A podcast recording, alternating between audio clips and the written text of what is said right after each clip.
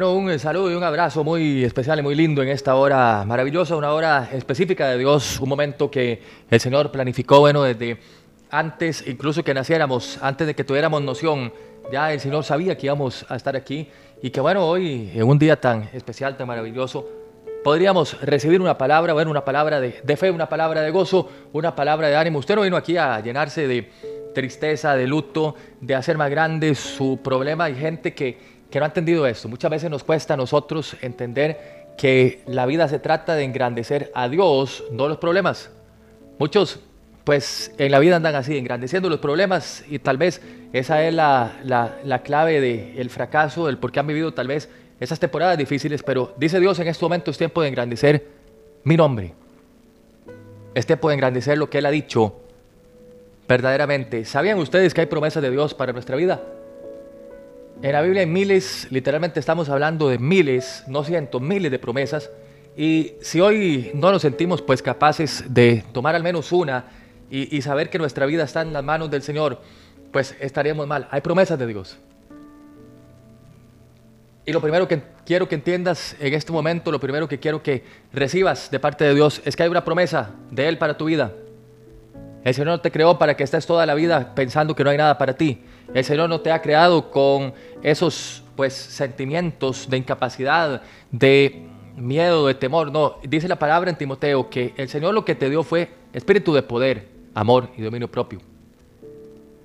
Mira lo que dice la palabra del Señor, porque no te ha dado Dios espíritu de cobardía. Me habla de que no es el temor, no es ese protagonista en nuestra vida, ¿verdad? Sino es, ¿qué? El espíritu de poder, amor y dominio propio. Es lo que Dios quiere que tengamos es de lo que Dios quiere que te llenes. Usted perfectamente podría decidir en este momento, bueno, seguir llenándose de temor, seguir llenándose de miedo, pero al final, como le decía alguien en estos días, el temor nunca va a hacer nada por ti, el temor no va a agilizar ningún trámite, no va a agilizar ningún proyecto, no va a hacer que pague la deuda más rápido, no va a hacer que tenga más dinero. Básicamente el temor no puede hacer nada.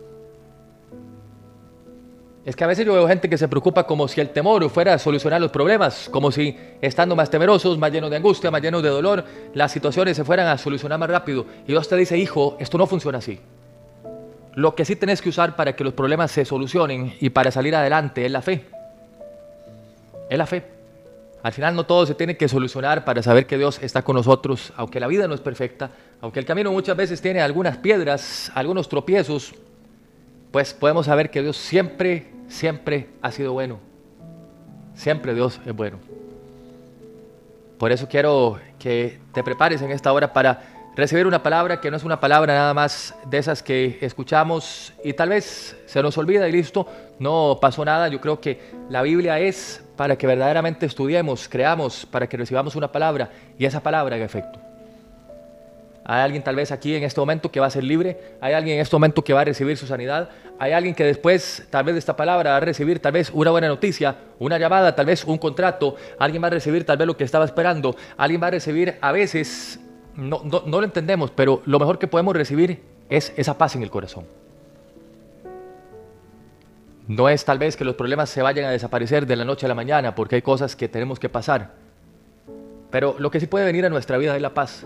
Es la paz que sobrepasa todo entendimiento, que dice la Biblia que guarda el corazón y los pensamientos.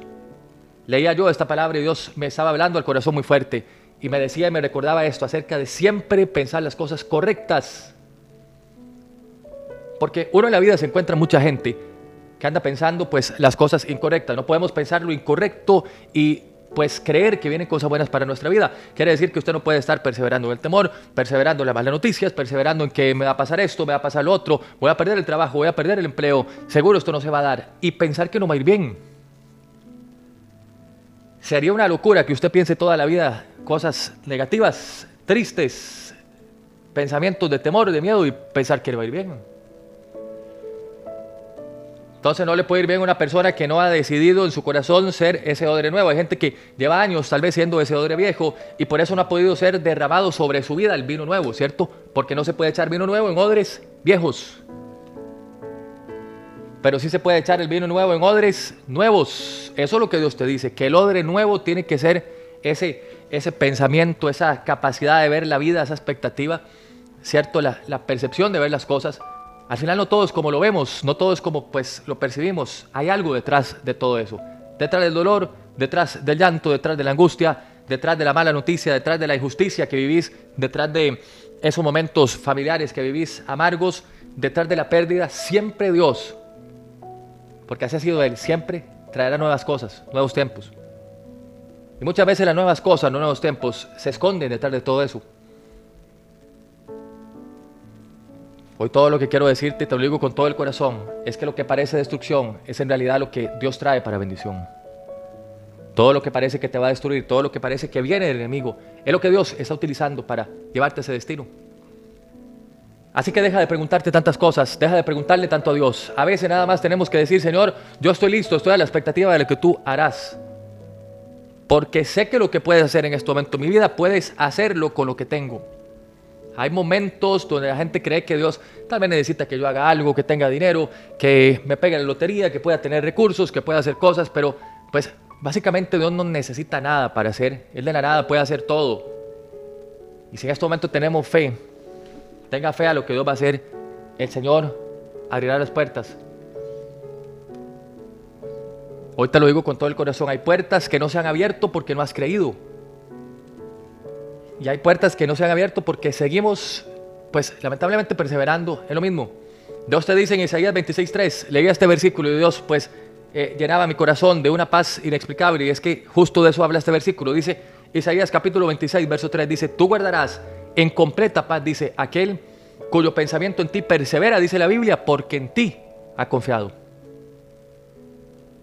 Y cuando yo leía esto, Dios me hablaba directo al corazón, dice que Dios guardará en completa paz, no dice una paz a medias, dice en completa paz, aquel cuyo pensamiento en ti persevera porque decidió confiar en ti, porque te ha confiado, dice la Biblia. No dice la Biblia, tú guardarás en completa paz aquel que se pasó llorando toda la noche, aquel que se hizo la víctima o aquel que pensó que la mano de Dios pues se movía con la comiseración o quejándose o pensando tal vez que la vida se iba a solucionar con un estrés y, y un afán terrible. No, no, no. Dice la palabra de Dios, tú guardarás.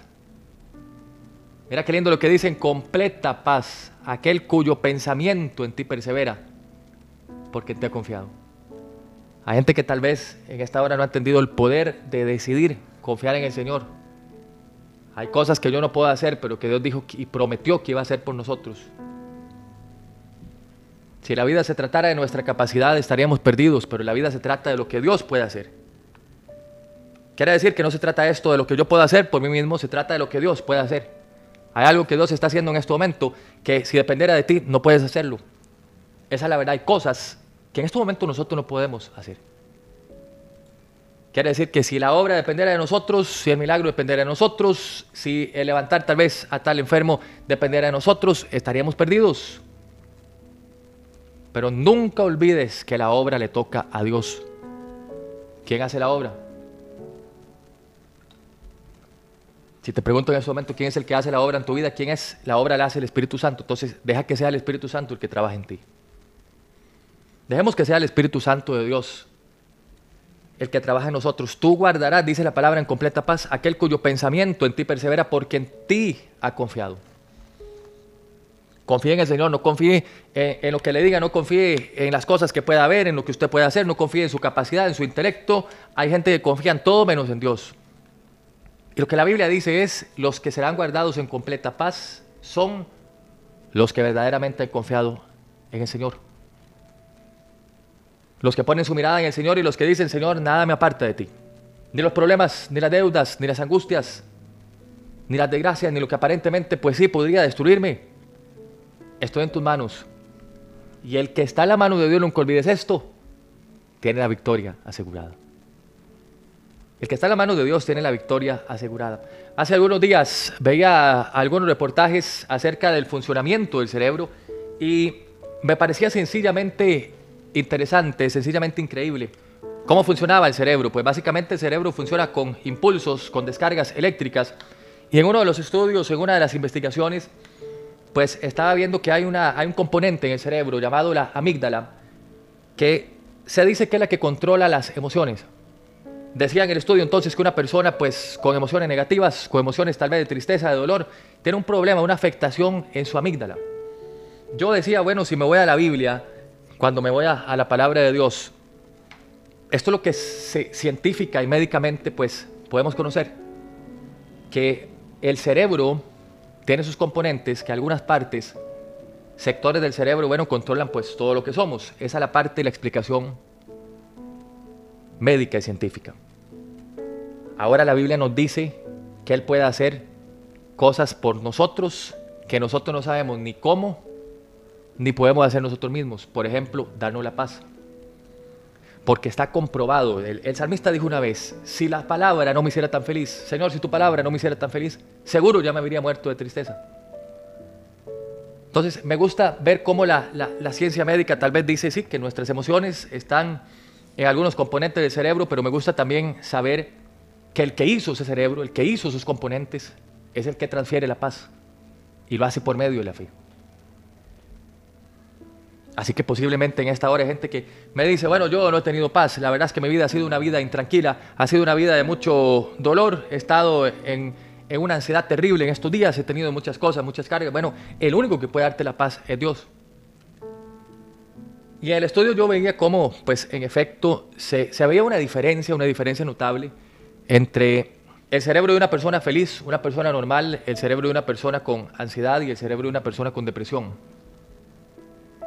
Se veía más, más, más frío, más gris, por supuesto. Entre más ansiedad y más depresión, más gris iba viendo el cerebro. Mi pregunta es, y lo que yo le, le decía al Señor al ver esos estudios y esos resultados es, si el propósito de Dios habrá sido crearnos así. Yo en este momento estoy seguro que Dios no te hizo para que estés así. Pero también tenemos que entender que en la vida hay momentos, hay temporadas, y tal vez hoy estás pasando una mala temporada, pero esa mala temporada no es para siempre.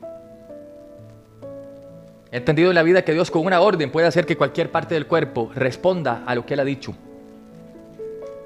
Si nosotros pudiéramos tener una explicación lógica, pues, de cómo ah, habían tormentas, había momentos, pues, donde los discípulos estaban en alta mar y habían tormentas, pues, que eran normales del tiempo y de la época, bueno, y, el saber cómo Jesús le decía calle y emudece y pasaba, bueno, eso no tiene explicación.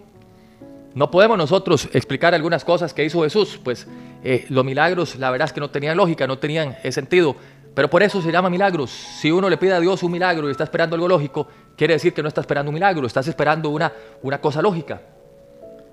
Pero cuando yo me voy a la Biblia y veo todo lo que Jesús hacía, calmaba las tormentas, ¿cómo es posible que una tormenta obedezca la voz de un hombre que diga calle y emudece?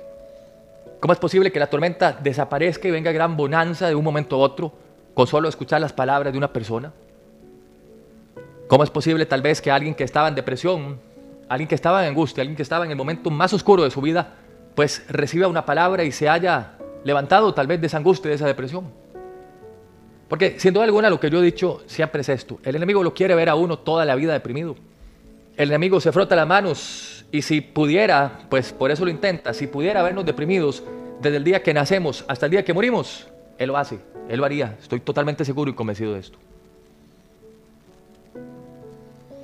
Pero también ahí viene una parte especial y es que tenemos la autoridad, tenemos el poder del Espíritu Santo en esta hora para decir hasta acá los, los tormentos, hasta acá los momentos difíciles.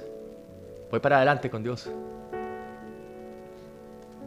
Quiere decir que la mano de Dios está conmigo. Una palabra de Dios, una orden que el Señor dé y listo. Eso es todo lo que podría recibir en este momento. Una orden de Dios que te diga, eres libre, eres sano, te levantas, eres próspero, vas para adelante. Bueno, y, eso es lo que eh, el Señor quiere decir y quiere hacer. Hay gente que va a recibir esta palabra y por eso quiero compartirle este pequeño mensaje, esta pequeña palabra que sé que va a bendecirte.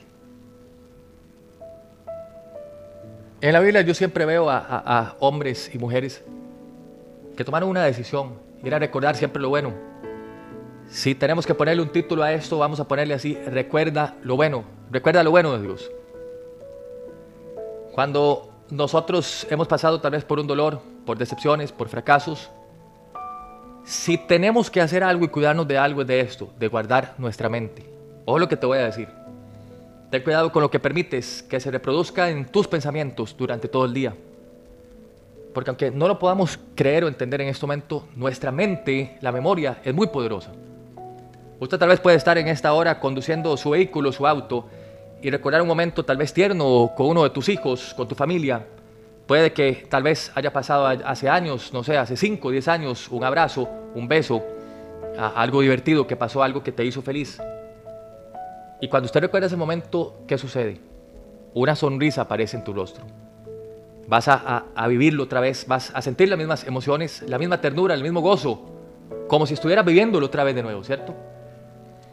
Pero ¿qué sucede si usted está disfrutando el día, usted está feliz, todo está bien, pero de pronto usted comienza a recordar tal vez algún momento triste, un momento donde tal vez fuiste tratado injustamente, donde una persona tal vez se levantó contra ti, cuando alguien te abandonó, cuando alguien que te amaba de la nada desapareció, cuando no fuiste tratado tal vez correctamente, cuando te sucedió algo injusto. Después de eso, usted cambió su rostro, se lo aseguro, a un rostro lleno de tristeza. Un rostro desanimado un rostro triste, sin pasión. Entonces nos vamos a, hacer la pregunta, ¿qué nos puso triste? Bueno, pensar en los recuerdos incorrectos. ¿Qué nos hizo felices? Bueno, pensar en los recuerdos correctos. Entonces, la, investigación que yo estaba analizando y estaba viendo bueno, en este estudio, ha descubierto que nuestra mente, de modo natural, siempre se va a inclinar hacia lo negativo. Nuestra mente siempre está dada hacia lo negativo. Es lo, lo normal, si así se puede decir, ¿cierto? Un estudio descubrió que los recuerdos pues, positivos y negativos son manejados por diferentes sectores del cerebro. Un recuerdo negativo ocupa más espacio porque hay más cosas que procesar y como resultado usted recuerda, bueno, eventos negativos más que eventos positivos. En el estudio decía que era más fácil que una persona recordara perder 50 dólares a que ganara 50 dólares. Quiere decir que el efecto negativo tiene un impacto mayor sobre nosotros y tiene un efecto tiene más peso, ¿cierto?, que el positivo. Lo que yo me pregunto es, en esta hora es, ¿qué sucede si le entregamos nuestra mente al Señor? Sí, porque dice que el estudio lo normal es que estemos siempre dados hacia lo negativo. Quiere decir que la normalidad es que usted toda la vida se levante, esté triste, esté negativo, esté lleno de dolor, esté lleno de angustia. Bueno, eso es lo normal. Pero ¿qué sucede si una persona se levanta y dice, Señor, aquí estoy, te entrego mi mente, te entrego mis pensamientos? Ya no quiero ser yo, ahora quiero que seas tú. Y yo creo que todos hemos experimentado esto, ¿cierto? Podemos, no sé, tal vez vivir un buen momento, nos pueden decir muchas cosas en nuestra vida buenas y tal vez una sola persona llegó a decirnos algo malo y nos centramos en eso, ¿cierto? Usted lo que tiene que hacer en esta hora es sintonícese con los buenos recuerdos. Nuestra mente al final es como una pantalla, ¿cierto? Nuestra mente, veámosla así, nuestra mente es como una pantalla de cine, ¿cierto? Usted ha tomado muchas veces la silla, se ha sentado ya, lamentablemente, eh, puesto todos esos momentos, ah, tal vez usted ha reproducido esos momentos y usted ha dicho muchas veces, no puedo creer que me haya pasado esto. Hay gente que dice hubiera, como si lo hubiera existiera. El hubiera no existe, hay gente que dice si hubiera hecho esto, si hubiera hecho tal cosa. Si las cosas hubieran sido diferentes, no puedo creer que tal persona me haya hecho daño. Eso estuvo muy mal.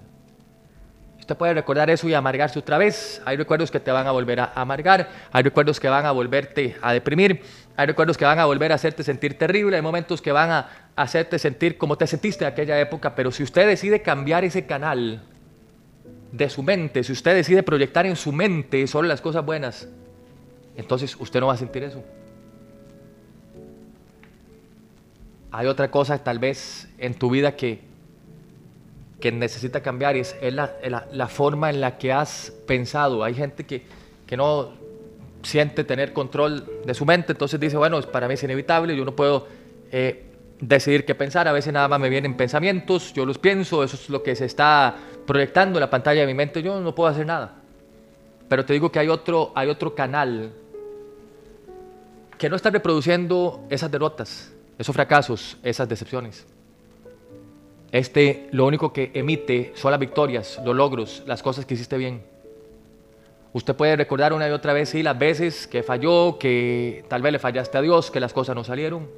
usted puede decidir ver las cosas buenas que ha hecho Dios. Tal vez me dice, bueno, pero ha sido mi vida más las cosas negativas.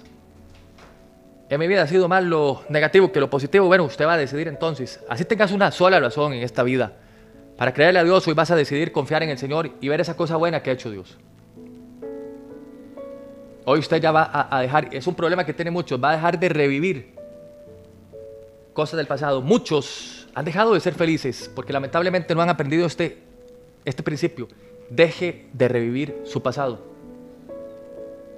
Porque el que no entierra para siempre ese pasado, sabiendo que Dios ya lo hizo, el que no lo hace verdaderamente, está condenado a vivirlo una y otra vez.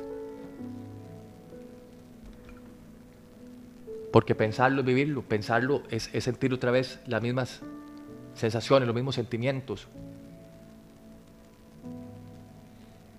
Entonces usted lo que va a hacer en esta hora es empezar a confiar y empezar a creer que lo que Dios está haciendo ahora para tu vida es mejor es mayor. Usted puede hablar toda la vida de sus fracasos y usted puede decir, y, podríamos, pues siempre digo yo esto, podríamos en este momento perfectamente, en vez de hablar de la palabra de Dios, posiblemente, bueno, eh, hablar de un montón de cosas que nos pasaron, podríamos hacer un programa de, de, pura queja, de pura amargura y posiblemente todos tenemos más de una historia que contar y decir. Tal vez duraríamos horas hablando recibiríamos una persona que dice, bueno, a mí me pasó esto, otra que dice, bueno, a mí me pasó lo otro, a mí me pasó aquello, sí, yo también me identifico, me siento deprimido y podríamos hacer un programa perfectamente de, de pura tristeza y pura depresión. Pero una de las cosas que he sabido yo, que es la fe en esta vida, ¿sabe qué es? La fe no es describir la realidad. Si, si nosotros creemos que la fe es describir la realidad, estamos mal. Hay gente que tiene que dejar de describir su situación Deje de hablar de lo que le pasó, deje de hablar de lo que es, porque aunque sea en este momento, eso no es lo que Dios tiene para ti. Lo que Dios tiene para ti es mejor, lo que Dios tiene para ti es más grande, lo que Dios tiene para ti es poderoso, pero no vas a verlo si toda la vida en tu mente proyectas las cosas que te pasaron, tu pasado, lo que perdiste, lo que te pasó. Deja el pasado atrás, el pasado ya no tiene ningún futuro para ti. Y este es un problema que tenemos muchas personas y ahí tenemos que ser humildes también para reconocer que muchos no hemos podido seguir adelante porque hay algo en el pasado que nos atormenta, que nos sigue atormentando. Hay tal vez algo en el pasado que te sigue diciendo, si salió mal una vez, va a salir mal otra. Si perdiste tal vez a tal persona, volverás a perder. Si alguien te volvió a hacer esto, y lo otro, bueno, otra persona te va a hacer lo mismo. Pero he entendido que hay que darle gracias a Dios en todo momento. Hace poco compartía una eh, palabra, una palabra poderosa y era siempre de, estar agradecido. Podemos pasar el peor momento de nuestra vida, pero siempre agradecidos. Alguien me dice en este momento, bueno, pero ¿qué voy a celebrar? Me lo dijo alguien la semana pasada, ¿qué voy a celebrar? ¿Por qué voy a darle gracias a Dios? Si mi vida está de mal en peor, si voy eh, terrible en mi vida, todas las cosas que hago me salen mal, eh, lo que recibo son malas noticias, lo que hago tal vez se ha frustrado de camino. Bueno, ¿qué voy a celebrar? Me decía alguien. Celebre la vida, le digo yo. Celebre que está vivo. Al final las personas van y vienen, las deudas se pueden pagar, los amigos se pueden volver a conseguir, tal vez una persona te va a volver a amar, alguien te va a valorar como se debe. Los negocios, los trabajos van y vienen. Algo se cayó, bueno, se vuelve a levantar, pero el tener en este momento la vida es un milagro único e irrepetible. Usted tiene que celebrar eso y estar agradecido con Dios. Que aunque en este momento no todo está como quiere, va de camino. Va de camino a ver la bendición de Dios. Va de camino a todos los sueños que has visto. Pero te doy una palabra y te doy un consejo. Deja de proyectar en tu mente. Deja que los pensamientos repetitivos que han venido tal vez a llenarte de miedo estén habitando ahí en tu mente. Decía yo que siempre hay pensamientos, bueno, que vienen y no podemos controlar qué pensamiento viene. A veces viene un pensamiento, por ejemplo, estás, estás feliz en tu trabajo de la nada y algo te dice, vas a perder la casa. Algo te dice, no vas a poder tal vez pagar el vehículo. Algo te dice, tal vez vas a perder a tus hijos. Ahora tus hijos están bien, pero de pronto van a conocer a alguien que no tenían que conocer y se van a enredar tal vez en alguna droga o en el alcohol o en alguna cosa. O lo que te voy a decir, es inevitable que esos pensamientos vengan porque van a venir. Pero lo que podemos hacer nosotros es decir, ok, llegó, pero no lo voy a alimentar. Llegó, pero así como entró, así va a salir. Llegaron esos pensamientos de que no voy a poder, de que no lo voy a lograr, de que tal vez me voy a quedar con pérdidas. Al final, bueno, sí, llegó el pensamiento, pero usted no lo alimentó. El problema es que si usted le abre la puerta y usted sigue pensándolo, usted le va a dar fuerza a ese pensamiento hasta que ese pensamiento no solo es un simple pensamiento, sino es un miedo que se puede convertir hasta en una maldición. Por eso el Señor dice, hay una, hay una clave para eso y es echen las preocupaciones, las ansiedades en mí, porque yo tengo cuidado. Otra versión dice, porque yo sustento sus vidas. Muchas veces hay pequeñas preocupaciones que vienen a nuestra vida y decimos, no, eso es pequeño, lo puedo controlar. Pero resulta que vino un día, otro día, otro, otro, otro, y ese pensamiento se convirtió en ansiedad, se convirtió en depresión, y eso es lo que estamos guardando en nuestra alma. Seguro por eso la Biblia dice, de todas las cosas que puedes guardar, guarda el corazón, porque éste determina el rumbo de tu vida, porque de él mana la vida. Hay gente que tiene que empezar a hacer cambios en su vida si es que quiere ver la bendición de Dios. Hay gente que me está escuchando en esta hora que sabe que en la pantalla de su mente lo único que ha proyectado es esa película de fracaso, de escasez. ¿Cómo te ves de aquí a 5 o 10 años? Hay gente que dice, bueno, me veo perdido, me veo desahuciado, me veo con muchos problemas, me veo más enfermo, me veo más viejo, me veo con, con un montón de cosas feas y negativas. Entonces, usted lo que tiene que tener es cuidado porque conforme a lo que usted hable, conforme a la fe, así tendrás. Entonces es tiempo de hablar palabras de fe, palabras de bendición, palabras positivas. Porque esto se llama la ley del acuerdo. Si usted se pone de acuerdo, bueno, con algo que Dios ha dicho, usted se pone de acuerdo con una palabra que ha venido de los cielos, entonces si usted se puso de acuerdo aquí en la tierra, bueno, Dios de los cielos dice, hay alguien con fe. Hay alguien con fe. La fe no te dice que todo tiene que estar perfecto. La fe no te dice que esperes el famoso tiempo perfecto. Hay gente que dice, estoy esperando el tiempo de Dios, pero eso es solo para justificar el miedo que tienen y la falta de fe que tienen. Pero si ustedes me preguntan a mí cuál es el tiempo de Dios, ¿Quieres saber cuál es el tiempo de Dios? Es hoy. El pasado ya pasó. El futuro es incierto. El tiempo de Dios es hoy que estás vivo. Nadie puede asegurar que mañana va a estar vivo hasta ahora, en 24 horas. Nadie puede asegurarme y decirme con certeza total que va a estar vivo. Porque la, la, Biblia dice que la vida es como la neblina. Hoy está, mañana no está. Somos como la hierba, como la flor que hoy está y mañana puede ser cortada. Así de sencillo. Ninguno de nosotros puede asegurar que mañana va a estar. Ninguno de nosotros tampoco puede ir al pasado. Pero sí tenemos algo para hacer el día de hoy. ¿Sabe qué es? Rendir el corazón a Cristo. Rendir el corazón al Señor. Dios te dice en esta hora especial, así como te preocupas, y así como te preocupas y guardas tanto afán, tanta ansiedad, tanta preocupación, tuviera fe, ya saldrías de este y de muchas más. Sería tu vida diferente. Si usaras esa energía que estás usando para preocuparte, para decir todo está mal, voy de mal en peor, me siento frustrado, me siento decaído. Si utilizaras todo eso, te dice Dios, para bien, serías otra persona. Estarías viviendo una temporada de gozo, de bendición. Pero la buena noticia en este momento es que todo obra para bien. Y si la Biblia dice que todo obra para bien, todo es todo. Dios dispone de todas las cosas. Lo que te pasó, lo que te hicieron, las injusticias, todas las burlas, lo que la gente habló, las personas que te menospreciaron, todo eso es, parte del plan de Dios para que digas, Señor, estoy listo, estoy lista para ver tu bendición en este momento. Que la vida no se te vaya nada más pensando que, que tenés que vivir esa rutina, ese, ese dolor, esa escasez que es para ti. No, hay cosas que no son tuyas. Usted tiene que hacer algo. Deje de apropiarse, de pensar, de proyectar en su mente todo eso. Por ejemplo, cuando usted dice mi enfermedad, cuando usted dice mi dolor, el cerebro está diciendo, bueno, esto es mío. El cerebro detecta que hay, un sentido de pertenencia en lo que estás hablando. Usted dice mi dolor, mi enfermedad, el cerebro dice, ok, es nuestro. De verdad lo vas a sentir, de verdad vas a, tener el dolor, de verdad vas a sentir que esa deuda es tuya. esas son cosas, y yo quiero que usted sepa, son cosas que vienen a producir temor, pero son mentiras de Satanás. Nada de eso es tuyo. Puede ser que lo estés viviendo, puede ser que estés teniendo esa lucha tal vez de la deuda, esa lucha tal vez con la depresión, pero eso no es tuyo. Vino porque son procesos, pero eso no es tuyo. Y te voy a decir por qué no es tuyo, porque tu identidad, cuando Dios te hizo, Dios no, no puso la depresión. Cuando Dios te hizo, no vino la angustia. Cuando eras pequeño, cuando estaba naciendo del vientre de tu madre, bueno, Dios no dijo, este viene así, viene mal de fábrica.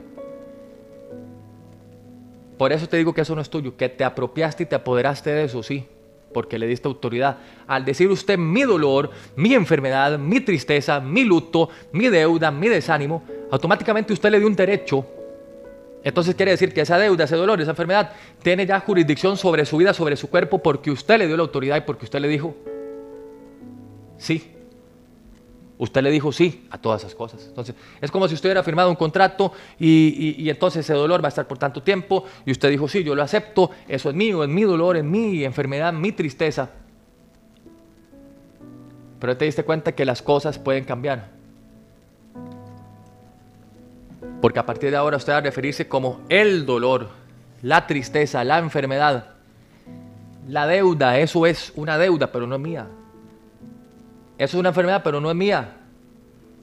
Es una depresión, pero no es mía. Eso es una angustia, pero no es mía. En este momento usted tiene que hablar libertad. Porque muchos quieren ver libertad hablando de cadenas y así no funciona esto. Muchos quieren ver libertad y ver bendición hablando de las ataduras, de las cadenas, hablando de eso que los sigue lamentablemente atando a muchas cosas. Pero cuando yo decido ser feliz y decido, bueno, decirle al Señor con todo el corazón, estoy en tus manos. Sé que esto no es el fin, sino es el inicio de algo poderoso. Sé que esto no es el fin, aunque muchas veces me ha dictado tal vez mi propio corazón las personas, todas las cosas tal vez que me rodean, me ha dicho muchas veces que es el fin. Hoy decido creer con todo el corazón que no es el fin, es el inicio de algo poderoso que Dios tiene para mí. Han habido tristezas en tu mente, sé que estás luchando con todo el corazón contra eso. Sé que hay momentos también donde parece incontrolable, donde dices, bueno, he peleado la mejor, eh, de la mejor de las formas, con toda mi fuerza, pero no he podido todavía.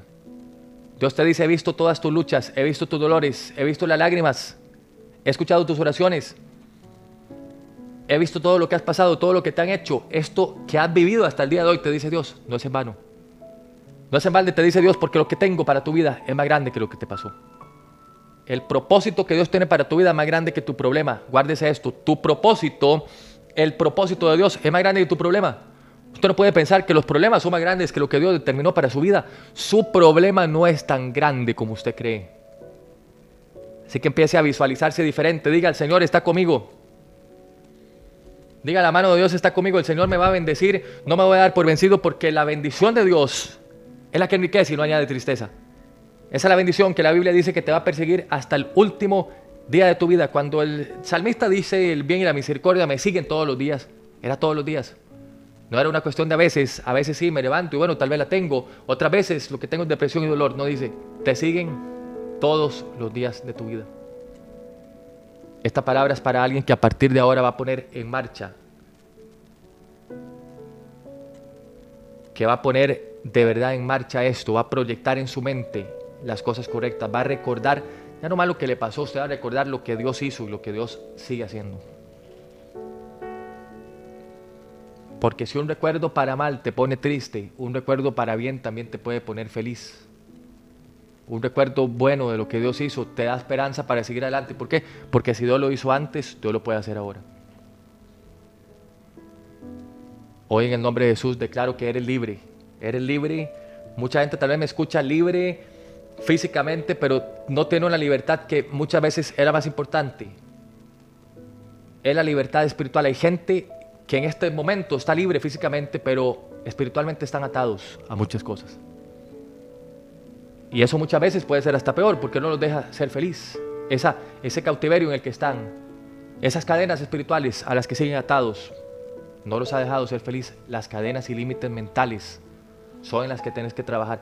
Padre, gracias por este espacio, por este momento.